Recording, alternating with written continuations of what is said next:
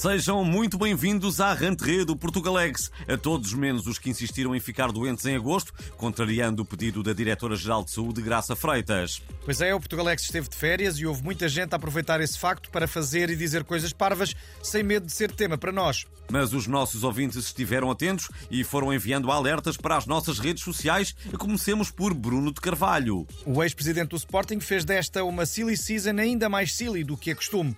Primeiro reverteu uma vasectomia e depois casou-se com transmissão em direto na TVI, que já comprou também os direitos televisivos da noite em que o casal vai fazer o seu primeiro filho.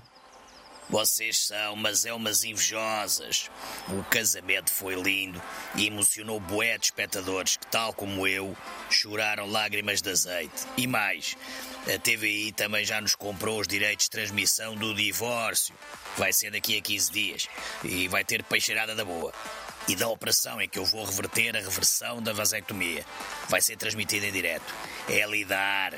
É lidar. Esta é para ti, my queen. Também na TV, a embaixadora de batidos e barritas proteicas, Joana Amaral Dias, revelou em primeira mão o seu vestido de noiva, que começa em vestido e acaba em fato de banho. Já a cerimónia promete começar em casamento e acabar em circo Chen, com a noiva de patins, um touro mecânico, um arraial e um porco no espeto. Bom, em vez da marcha nupcial, vamos ter uma marcha contra as máscaras e os certificados de vacinação e a Covid em geral. Gritem todos comigo: a gente não somos gado, diz não ao certificado. Abra os olhos, malta.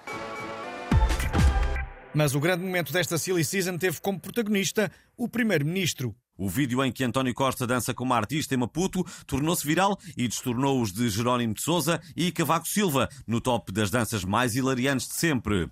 Muita gente se questionou sobre o que teria passado pela cabeça de Costa enquanto era conduzido pela senhora naquela dança, mas só o Portugalex teve acesso aos pensamentos do Primeiro-Ministro naquele momento. Uh, vamos ouvir. Vamos ver. O que, que, que, é que se passa com esta mulher? Só com os pasmos? É bloquinha de arroz? E, e, oh, e porquê que tem um martelo na mão? Será que é homenagem ao Partido Comunista?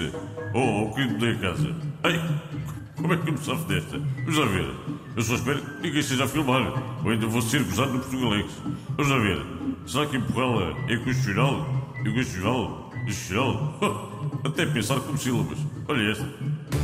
Portugalex pergunta: Acha que em vez dos 125 euros, António Costa devia oferecer um bilhete para os Coldplay a cada português?